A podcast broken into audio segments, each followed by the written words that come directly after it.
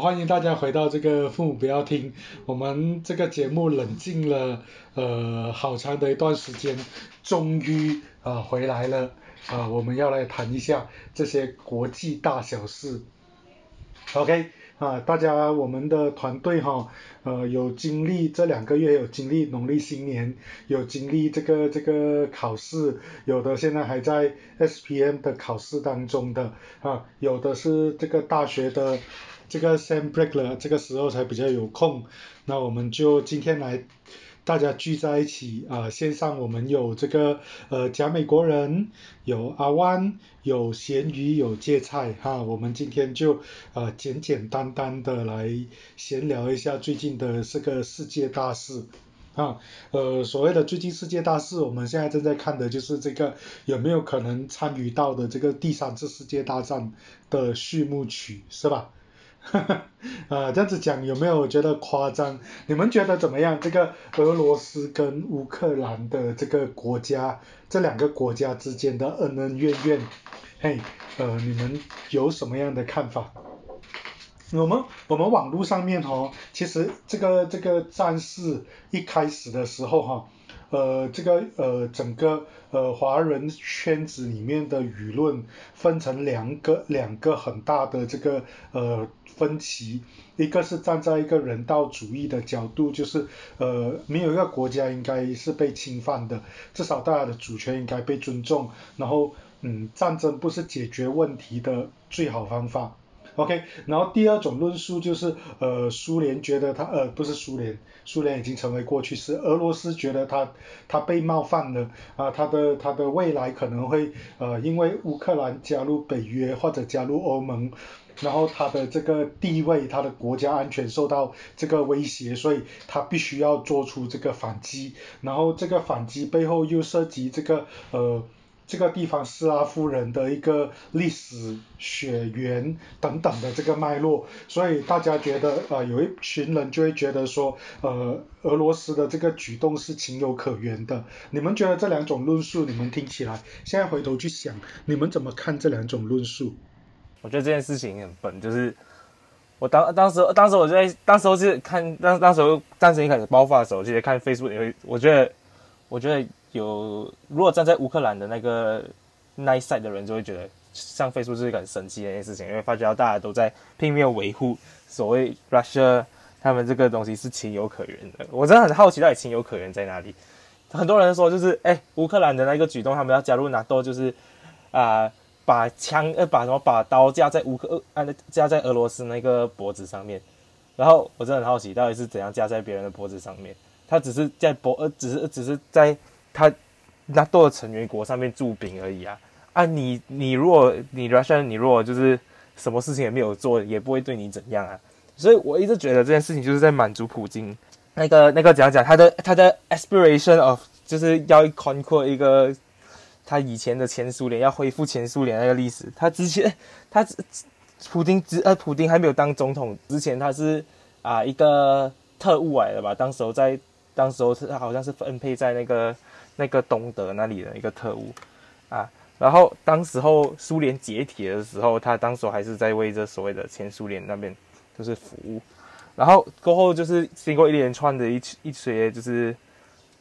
勾心斗角啦、喊巴郎啦，然后就才就变成就是俄罗斯总二总统，所以我这我我是相信我自己相信，I believe 啦，就是他他应该也是有就是想要去恢复前苏联那种那种雄心壮志，而是我觉得这个只是他自己 personal 的一个。一个征途而已。其实这件事情很早以前就有眉目啊。二零一四年他在去攻陷那个 Crimea 的时候就已经就已经落下伏笔啊。我自己觉得啦，啊，当时候大家，呃，当时候国际局势没有到非常的抗议这件事情或者什么对回应来去反映这件事情啊。其其实很大一部分就导致了现在这个这个这个现现状啊。所以。对啊，我我我我我我是不能到特别明白为什么有人会觉得 Russia 是对的这件事情。我不能我不能说就是其他国家都是好人，但是我不能接我我想不到为什么你会就是有人会觉得俄罗斯是个坏人，因为这件事情上他如果不去开始这个就是啊就是不不去下令就是开始开始进攻的时候，还是基本上什么事就是不会有战争发生，至少在那个区域当时候。对，我觉得这整个战争是变成一个多一个选边站的游戏啊。讲真，因为如果你是从俄罗斯的角度来讲的话，你可以想到很多原因，为什么他们是情有可原的？因为他们要保护他们自己的国家，不可以给那个北约进入他们家的后院之类之类的话。如果你是你是站在另外一边的话，站在乌克兰那一边的话，就是乌克兰跟跟美国之类的国家结盟在一起，是因为就是他们要保护自己的后院，因为他们一四年被侵入过，然后美国他是怎样怎样民主国家，不不不不不，我当然我是我不是傻的啊，所以我会站在乌克兰那一边，因为也是有一成分也是人道的角度啊，我觉得俄罗斯没有什么合理的理由。去入侵人家的国家，你讲人，你你讲那啊，乌克兰想参参加北约，这样子对你不好。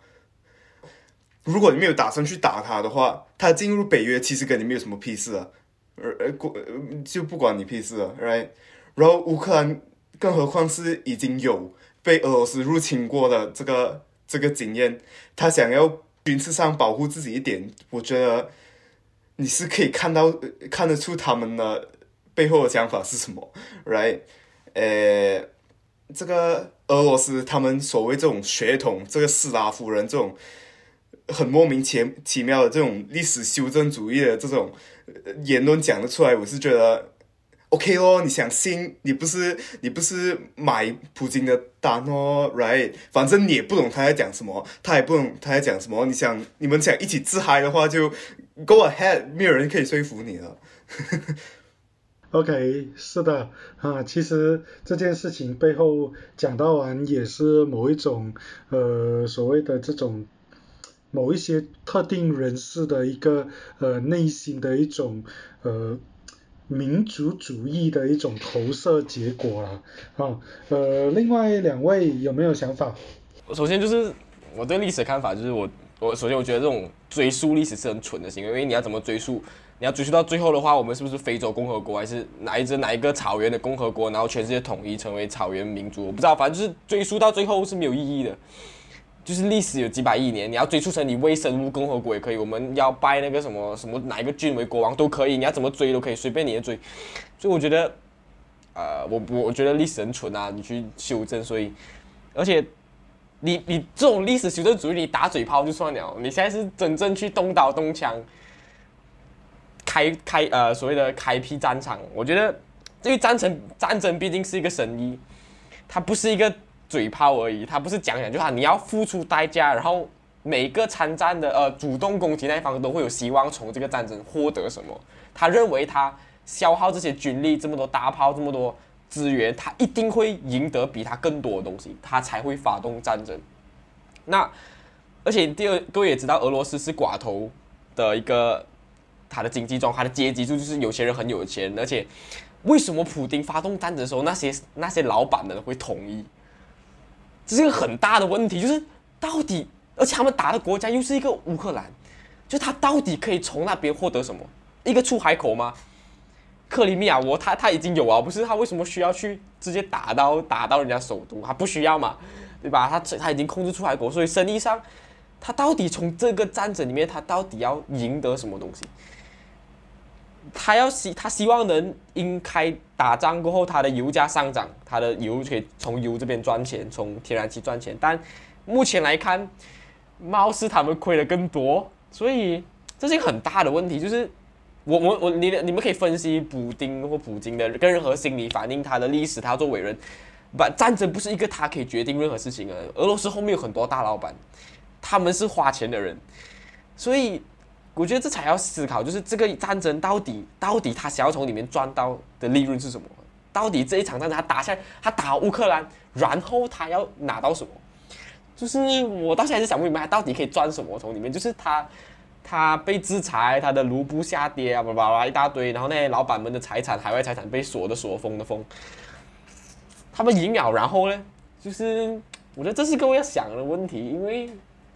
如果如果他们真的是可能发现那边有什么油矿或者是这种更更厉害的矿物在乌克兰，那这对以后代表说那以后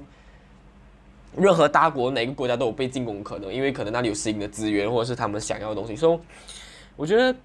嗯，对吧？我还是在有一个很很 confused，他到底从这个战争里面那些老板们到底能从他们觉得能从这个战争拿到什么？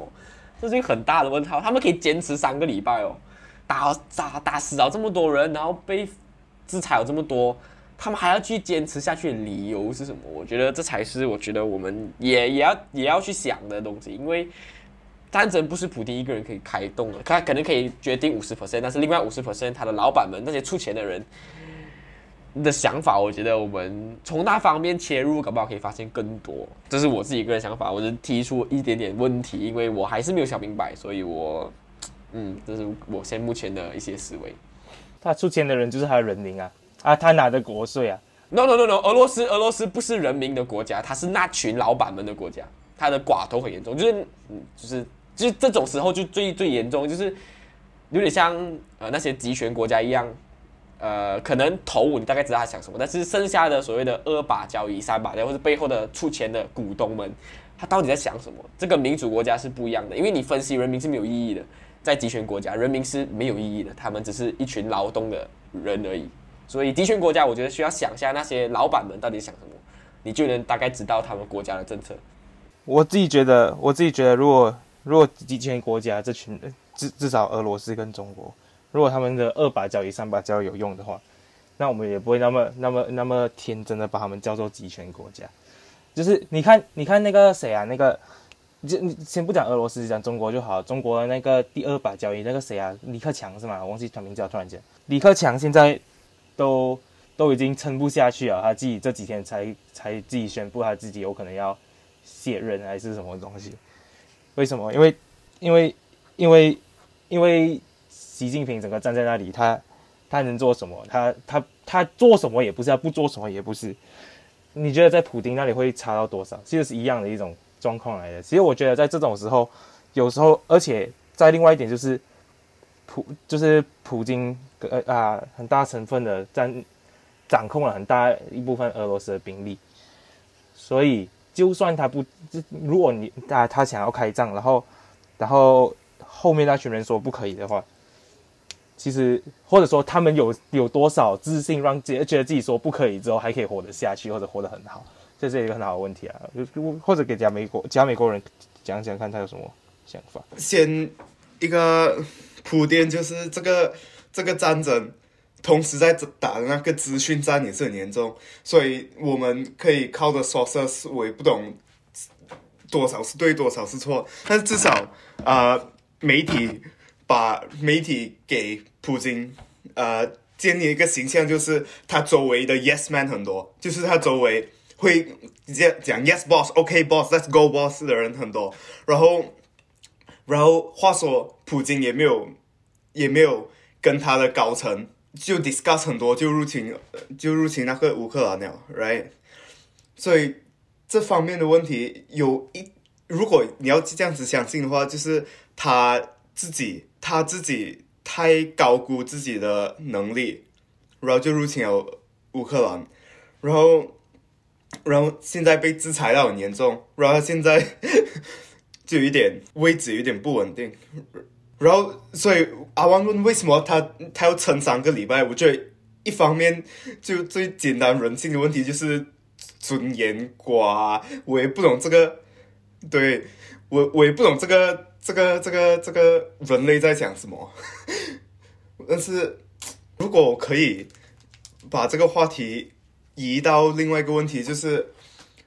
就有提到那个。西方国家对他制裁，right，然后当然是对，好像阿万讲他的经济开始倒，他的他货币也开始出问题，所以网络上有一个言论就是，哇，那些可恶的西方国家、啊，他们制裁那个俄罗斯，你看现在俄罗斯普通的人民过到几惨，credit card 不能用，哇，他们现在这样多店关了，这样子是不是很很不人道啊？这种言论。你们就看你们怎样想啊！我还是稍微讲一下，就是我为什么觉得，首先大就是大家，我觉得大家在想的是普丁可能是一个激情，我要打就打，然后他没有跟老板们谈论太多。但是我觉得呃，俄罗斯在边境集结筹备啊，其实我觉得他整整筹备了不止，他不是一个激情的决定，他是筹谋已久的决定。那筹谋已久，他集结士兵的时候，他打算呃在安排那媒体准备，因为他们新闻稿都是要提早准备的，不可能这么临时。so 那些准备一大堆事情的时候，他的老板们会知道。所以，我我个人还是觉得这一场战争绝对不是普迪一个人决定的这么简单，然后他绝对后面会有更多的利益的利益的考量。那我还是觉得可以这么想啊。然后我想的是，然后关于加美有个人讲的是人道不人道的问题，就是呃，对于你可以他们可以讲俄罗斯可能过得很惨，他们人民，但是我觉得这种时候，如果是两边是经济制裁还没有开战的话，当然俄罗斯可以讲他们很可怜，但是。对方已经出死人了哦，他们轰炸了孕妇的医院哦，就是你你不要玩啊，你打士兵就打士兵，你轰炸孕妇医院，你你婴儿都动买哦，这样就有点过分啊，我是觉得，因为我觉得这也很不男人啊，可能保守就是反正大家也是，然后大家都是大男子主义嘛，就讲嘛，你们很不男人啦，所以我觉得作为一个如果要各位要男人一点的话，我觉得。俄罗斯少吃个美多呢，过不到 credit 卡，我是觉得，比起孕妇死掉、儿童死掉，真的差不了。真的，你要讲人道不人道，我是觉得，作为一个男人，你少吃个美多呢，没有什么大问题。但是你的老婆、你的孩子死了，我是觉得有一点太过分啦，真的太过分啦，对不对？不管从刀币上来讲，还是男子主义、各种保守主义，都不。你动到妇孺啊，真的是一个很过分的行为，我觉得，嗯，各位要提醒一下。OK，就是我我我听到你们的答案，我我就觉得啊，是哦，right，因为我问的问，我问那个问题的目的，就是因为如果你讲是这个广泛的西方对俄罗斯的制裁很不人道，因为它 affect 到就平民百姓。但是你同时，但是你又不提俄罗斯是入侵人家的国家，轰炸人家平民百姓，你这样子就觉得 whatever。That means 你你真正关心的不是人道，所以你不用挂着一个这样伟大的一个名名牌来讲你的东西。然后如果你是一个更夸张，一个墙头。一个墙头草讲哦，对俄罗斯他们入侵俄呃乌克兰打来打去这样子不好的，因为影响到平民百姓。但是西方他们这样子制裁俄罗斯也是很不好的，因为会影响到平民百姓。这个根本就不是一个立场来的，因为你 expect 的是什么？你 expect 的就是完全没有战争发生。这 sorry，事实不是这样子，所以你不可能 expect 这个东西发生。这个是 everyone 的理想，你这样子讲出来一点都不新鲜。所以在这个情况下，如果你是，如果你是所谓的中庸的话，这样其实你在 support 俄罗斯，因为 power 在他们的手上。哎，我自己讲一下，我觉得我我大部分赞同啊，这个没有什么不能赞同的东西，就是就是你要讲不人道嘛。其实这些东西，其实你要讲一开始 target 其实不是为了 target。Russia 而 target Russia，它是为了 target Putin 而 target Putin 的东西来的。基本上大家的 common common 的想法是这样子啊，但是你没有办法只只只就是他大家的希望就是劳民用劳民这东西来让啊 Russia 内部就发生一些动动乱，然后希望用这个压力来去把呃呃逼迫就是普京撤兵。当然就是你嗯我普京到底会不会因为这样子而撤兵？或者普京最后撤，如果真的撤兵，会是因为这个原因吗？啊，这个你要揣测也特别难揣测了，这也在这里就不多讲，因为基本上你不可能揣测到另外一个人在讲什么，他讲出来的话你也不一定会信，所以我觉得就就就对了。但是啊，对了，我觉得暂时为止，他们就是俄罗斯人的话，如果他们的基本的需求还是有被满足的话，还不算到不人道的部分啊，有可能只是不好。但是不能，我不会讲它不人道，对吧？我觉得什么叫不人道？不人道就是乌俄达成一个协协议，说就我们开一个开一个 human humanitarian path，然后那个 humanitarian path 只开到 Belarus 跟 Russia，或者你你去扎扎基辅，然后就是就是讲说只是攻攻那个啊那个兵士机兵兵兵营啊，去那些 military 的那些 operation，但是你其实最后攻 civilian 去攻啊医医院啊去攻那些。Shelter 的地方，这个才叫不人道，对吧？因为这时候你是这这最啊，就是最基本的再去破坏，就是真的去夺取人家就是 basic human rights 啊。然后我再讲另外的东西，就是有可能大家可以，我我也想问一下大家意见啊，因为有关到制裁这件事情，其实其实我觉得我自己到一半的时候，我就觉得有点太过啊。讲一句实话，我真的觉得有点太过。就是如果你去不不去，如果好像美多那不经营，我觉得就还好。这这种东西就是就是还好，或者说啊、就是不不不奢侈品店不开啊，这也真的觉得还好。我觉得比较不 make sense，我自己觉得不 make sense，也不是一个我我也觉得很奇怪。但我觉得为什么这件事情大家觉得是 OK 的一件事情，也不能讲大家觉得 OK，我是觉得很奇怪，就是就是我们反而开始出现一些更加奇怪的制裁，例如 cancel culture。which 我觉得是个很笨的事情，就是例如好像某我忘记是哪一个哪一个 Feel Harmonic 了，就是一个乐乐团嘛，爱乐团之类的东西，然后他们就是 cancel 一场音乐会，不是因为那场音乐会在，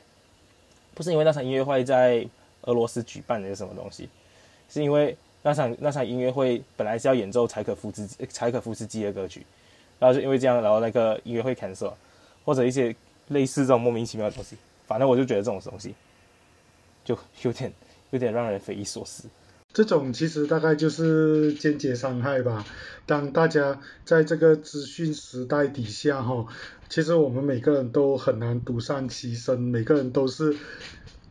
这个战争的其中一份子。即使我们现在坐在电脑前面聊这件事，某个程度我们也是在参战。哈 哈，OK，我觉得是这样子啦。嗯，的确的确没有错啊，的确没有错。我只是觉得有时候非常让人匪夷所思啊，就是就是有时候我觉得这有点太过了。就是我觉得这这件事，就是如果你说这些制裁有办法，就是间接性或者直接性的造成普丁有一些压力或者舆论压力，造成让普丁有可能更加想要退兵的好就好。但是你你取消了一场柴可夫斯基演演奏会，不会造成这种事情。对，虽然虽然是政治正确，但是我觉得非常不合理，我就只能这样讲。对嗯哼，是好了，其实其实其实这个东西哈，我就做一个比较简单的理解啦，哈，呃，俄罗斯的军事力量在二零零二年的二零二二年的 ranking 它是全世界排第二，它在美国的后面一点点。啊，乌克兰的军事力量是全世界排第二十二，OK，然后现在的情况就是一个，我们就想象一个画面嘛，一个练过武功、很能打、全身麻色的一个一个男生，跟一个呃一般的正常人啊。然后打架，然后那个全全身无孔，这个这个很能打的那个人跟你讲说，啊，因为他哈他在他住我隔壁，啊他家现在准备买多两把刀自卫，我觉得我被那个那个那个呃侵犯到，我觉得我会被被这个伤害，所以我决定先打他。我觉得现在的这个这个局势是有一点这样子，哎，你是一个比他能打很多的人，人家要保护他自己的家，你他准备了一些武器。哈，然后现在反过头你讲他的武器会会影响到你的健你的你的安全，所以我决定我先打他，我不可以让他去买那个那那两把刀，哈，这个是一个非常奇怪的逻辑，啊，来咸鱼啊，我要讲的是，我觉得就是，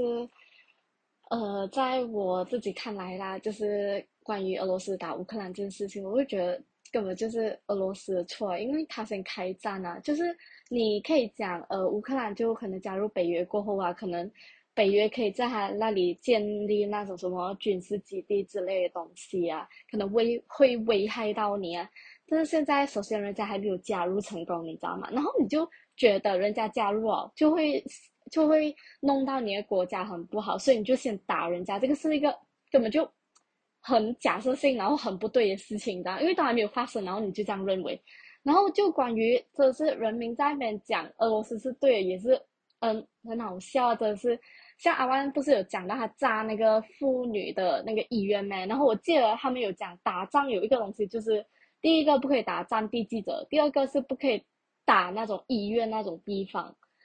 所以就很明显，就他已经就是越界了咯，就俄罗斯已经越界了啦。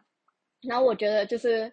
呃关于讲欧美制裁那种啊，我觉得。只是小小的制裁来呀，就是我觉得呃不懂，我不懂他关于他制裁有多少啊，但是我目前看到，比如说他们讲制裁美国呢，还是制裁什么，我觉得不是什么大问题啊，因为呃还是有的饭吃，还是有的什么嘛。然后反而是你打到人家，真是每天在逃亡，你知道吗？这是人性大逃亡的那种，你知道吗？然后过就像你们讲，大国打小国，很明显哦，就可以就是强者在欺负弱者啊，就可以很明显的看得出。然后过刚才不是讲什么 cancel culture 之类的东西，然后我突然就想到一个东西，就是呃世锦赛取消俄罗斯参赛的资格，就是包括那些冰花那些东西。然后就之前不是有讲一个嘛，呃运呃体育是无国界的，然后现在就因为这些，呃这个就是俄罗斯开战这件事情，然后就呃就制裁人家讲不可以参赛，这个其实有一点点，我觉得呃讲讲哎有一点矛盾那我认为就是讲讲矛盾点就是呃对你要制裁他可能不给他参加世锦赛，就是你国家容易会没有了，可是讲讲哎。如果运动员赢奖，就是国家荣誉。然后在俄罗斯是一个，呃，风评不太好的国家，因为他给人家打。可是你反过来想，就是讲讲这个人家运动员花了很多很多很多很多时间去练习，然后为的就是要参赛这种东西。人家就是努力了那么久，然后为了就是要参这些国际大赛拿奖。所以，然后你现在制裁人家，人家就嗯少了一个很大的比赛。其实对运动员也是有一点点，我觉得很损伤到啊，因为不是他本意要去打仗。啊，就是我有个 actually，我明白，可能先于他的顾虑就是啊，运动员其实你或不用牵扯到太多俄罗斯俄罗斯的问题，他运动员照样运动。但是我想讲的是，很多东西其实是双向的，就是我觉得，呃，我觉得人类社会是双向的，没有什么东西是应该或不应该，它是建立于你这么做。别人也这么做，我们要双向。所以，是的，制裁俄罗斯的运动员可能很坏，但是俄罗斯把人家运动员射死，所以人家也不能运动。双向的，我也不让你运动。所以我觉得，对，就是我希望提醒各位，就是呃，东西是双向的。包括你觉得今天你觉得啊，我们不应该让俄罗斯的人民受苦，那为什么俄罗斯就可以让别的人民受苦？或者是？呃，甚至很多议题都是，我觉得都是双向的问题。那你今天破戒哦，别人就可以破戒，包括你。向各位的提醒一下，就是你可以轰炸别人的遗愿，那代表说你允许别人轰炸你的遗愿。所以我不知道各位怎么想，可能这个东西有点危险，但是我觉得就这样子，就是包括很多，不知道我对待很多议题都是这样子，就是你今天你允你做了一件事情，代表说你允许别人对你做这个事情，因为很多事情是双向的。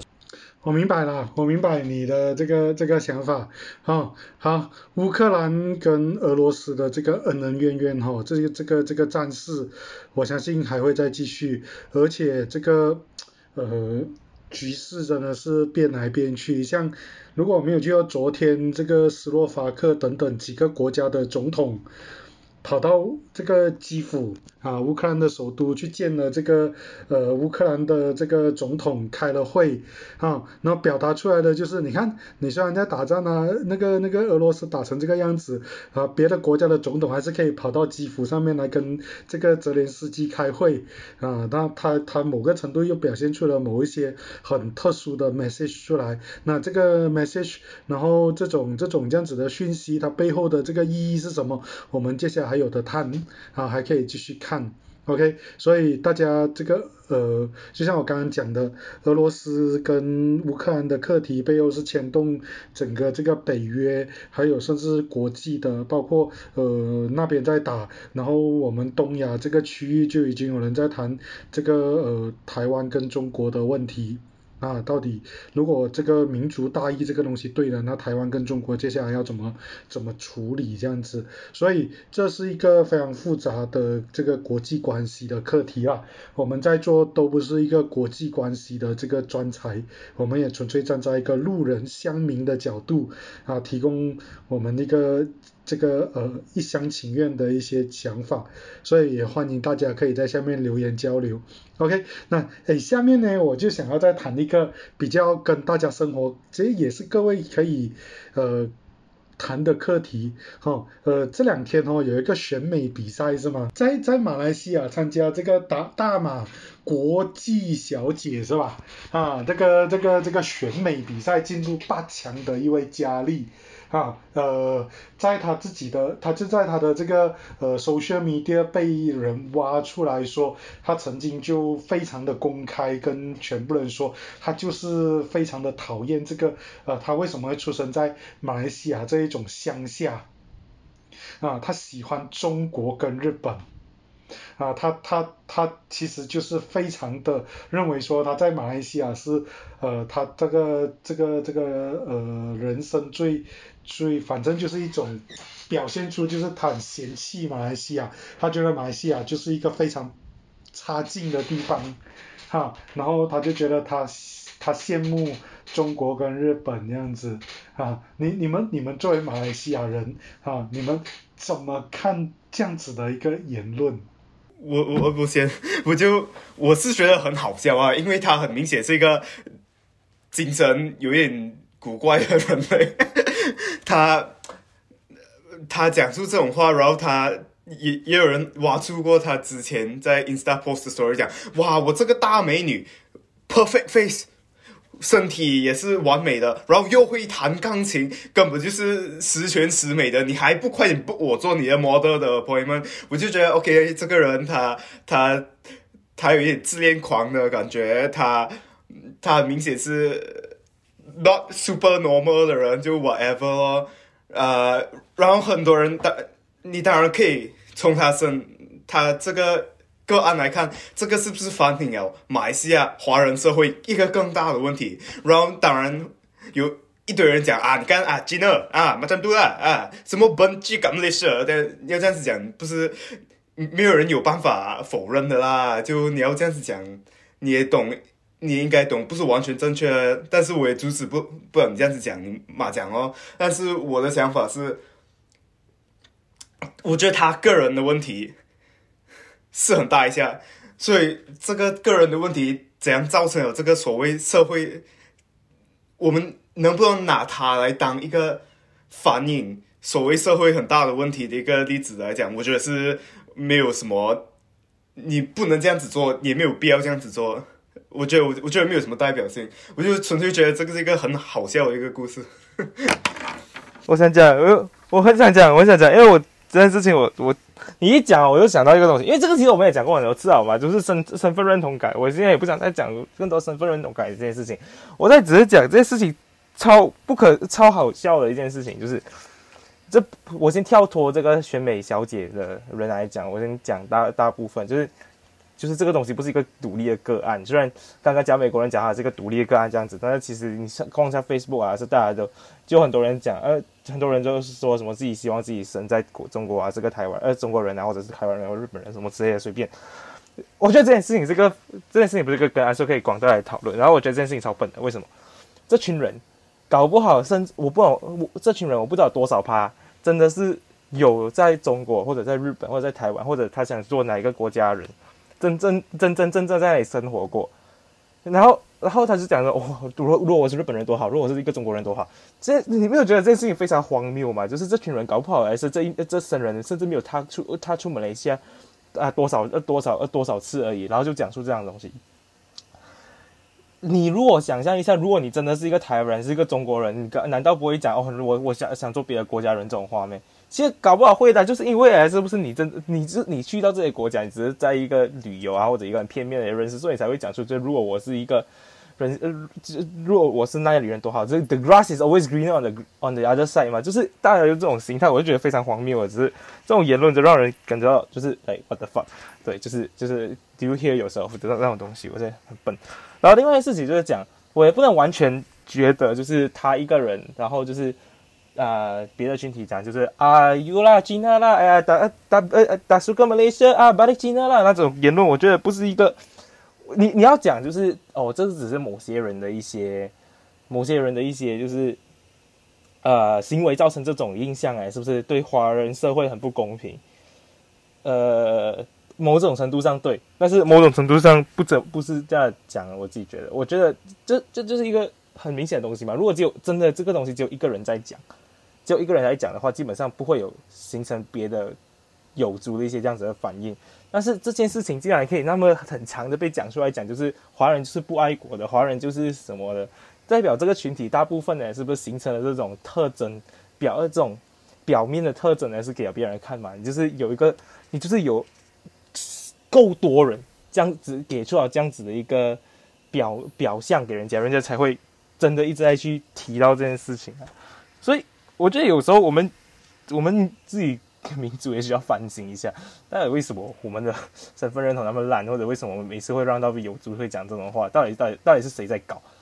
对吧？所以我觉得这件事情不能，这可以跳脱就是国际小姐那件事情来讲。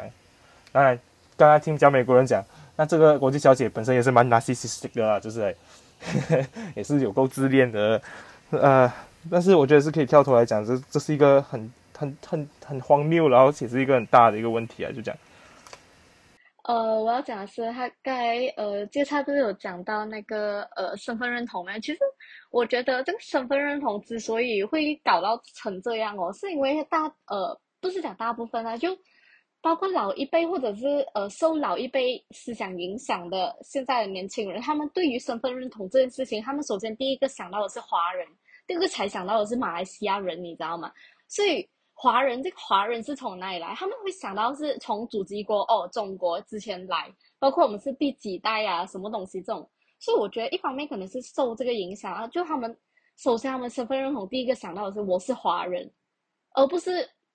我是马来西亚人。所以为什么会成这样的原因是这样啦。所以也是像他这样讲了，很有可能就是大部分的，就是我们国家其他种族的人就会觉得一直接触的圈子都会觉得。为什么华人就这样？为什么华人就是一直不认同自己马来西亚，就是不认同我们国家马来人那些东西，然后就觉得中国是最好的？我觉得是可能是受长辈的影响，或者是现在已经很流行那些抖音啊、小红书的影响，就是觉得哇，中国很好，中国很向往，哇，中国很繁荣，哇，我的祖国很强大。可是这也要纠正一下，中国不是你的祖国，中国只是祖籍国啊。然后过后。所以就会造成，就是很多人就很像会有一点点，嗯，像讲的这样，有一点 racist 这样子的感觉啊。就是比如说，这个呃，这个选选美的这个小姐，然后过为什么选美的小姐为什么会很像被讲到个案这样？因为因为她出名啊，简单来讲，就出名的人就是是非多嘛。就还因为她够出名啊，所以大家来抓她讲啊，要要不然你路边随便抓一个人来讲，他讲他想当中国人，鸟他都傻啦。可是因为他现在是选美哦，他选进八强了，然后过后大家就会抓他这个缺点。可是抓也是正常啊，为什么一个有政治言论不正确的人，就是会有这样子的人可以去做一个选美的小姐，然后代表国家去参赛这种东西？所以就。呃，有人有呃网友写就是评论给官方，然后官方拉黑他这件事情啊，所以我就觉得我们要去思考一下这个东西啊，就是像讲身份认同这个东西，真的我们要想的是，首先我是一个马来西亚人，再者我是华人，而不是像受长辈他们影响，哇，我们是我们以前从中国来，中国现在很强大，然后我们现在要靠中国，然后马来西亚很烂，最好中国来占领马来西亚啊，这种言论讲真的，我真的听到很多啊，所以就嗯这样子。诶，首先我，因为我们讲了很多分分认同认同的很多集数，所以各位观众有兴趣的话，可以去听回我们之前的集，我们聊过。那首先，我我个人觉得选美这个选美小姐她没有错的，她只是喜欢哪个东西。那法律上来讲，她是没有错的，而且这个移民自由的时代，她是可以移民的，没有问题的嘛。她不爱没有问题的，她可以走的，但是她还在马来西亚，所以我希望提醒各位就是。你为什么不能移民？纯粹是因为其他国家不要你。一个有能力的人，就像各位也知道，新加坡他们的策略就是在绝后的各种人才，他就会给他免费的大学，然后保证他的就职，然后把他变成新加坡人。所以这就是呃现在的状况，就是想不知道就想跟各位讲一下，就是我知道你们想移民，我也知道你们不爱马来西亚，但是不要先讲出来，因为当你离不开的时候，你就很尴尬。So 你没有错，你可以离开，But 在你离开之前，不要讲出来先，因为很尴尬，尤其是在 social media 上，你讲出来，然后给他挖到，然后你又离不开马来西亚，就真的很尴尬，就显得你嗯，当舔狗然后失败的感觉。So 对我来讲是你不爱马来西亚没有问题，你要移民也没有问题。但是你当你讲不爱马来西亚这句话之前，请你先把你的移民先办好，不然的话，你还在马来西亚的话，你的处境会很麻烦，就像你可能会被选不上选美小姐一样。所以我还是在这边下提醒这个东西啦，就是没有问题的，只要你够厉害。你搞不好你要移民去火星，没有人会阻止你。甚至你讲我讨厌地球，我爱火星，没有问题啊！你要当火星人也可以吧？先有能力再讲话，我觉得才是一个成年人该有的合理跟理性，不然会很尴尬。就是这样子，我的一点小观点。其实这个东西哦，就像刚刚接菜，刚刚阿万有提到，我们在做这个父母不要听的这个节目，到现在为止已经。有很多很多次在谈这个国家跟身份 identity 的问题，这是一个很在马来西亚这个环境是一个很复杂的东西，在马来西亚的每一个华人哈，呃，始终都要经历好多次的这一种身份认同的这一个冲击之后，或许才可以给自己一个比较固定的一个一个认同的一个部分。你看啊。当年这个呃大选改改朝换代的时候，啊那个呃林冠英被委任这个呃财政部长，那个记者凤凰卫视的记者问他，他讲我先认自己是一个马来西亚人，才认自己是个华人。他讲这个话在今天在很多华人社群是被是把他当做是一个叛徒。啊，那你今天回过头来选美小姐这个这个佳丽她的这一个言论，或许在某个程度也反映了呃华人平民老百姓的一个想法，很多平民老百姓的想法就是我长大要移民，我很讨厌这个地方，哈，当然回过头来就像阿万讲的，你要确定你能够走，你你走不掉的时候你就很尴尬，哈，你。你你不能因为讨厌这个地方而想要离开，你必须要有实力，你才能够离得开。而绝大部分的人，你始终是要在这个地方生活到老，这一辈子你可能就跟这个土地的关系是最密切的，你是离不开的啊。那。我们要怎么在这个这个土地上面跟其他的族群，跟这个土地的这个关系继续的维系，其实是每一个华人应该要去思考的一个问题。OK，那呃走是你的选择，当然像阿万讲的，你要离开这个是你的权利，也是一个可以接受的一个选择，但是呃你没有必要去诋毁。这个土地的东西，当然，呃，你去拿中国的这个一级城市，日本这种这种东京这种大城市来跟马来西亚的这个城市比，当然是规模还有这个先进的程度绝对是远远不及的。但是有时候这种东西是直接比较是没有意义的。哈，你看到的是从电视啊、媒体啊、网络，嗯，看到最光鲜亮丽的一面，那你是否？真的是有去触碰它那个底层的那些东西，我们也不懂，我们也不晓得，所以你。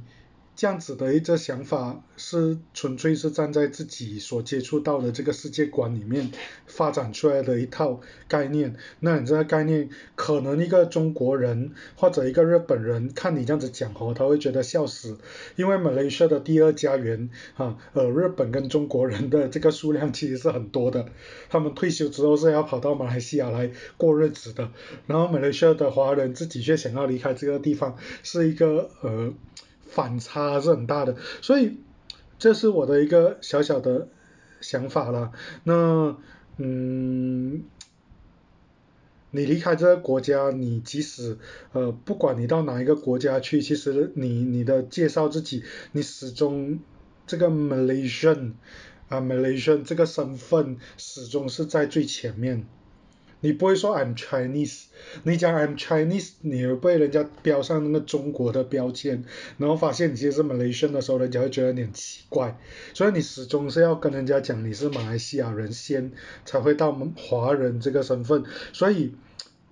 跟这个土地的这个关系，想办法维持更密切，才是呃比较合理的啦。我相信是这样子啦。OK，嘿，嗯。就是就 expand on 刚刚就是老黄讲那个的话，其实还有另外的东西，就是其实我到现在讲回五二那个是不是很理解，就是就是讲回用用哪个国家的角度这件事情，就是好像呃大家都知道，就是当时候 M H 十七当时候就是有啊、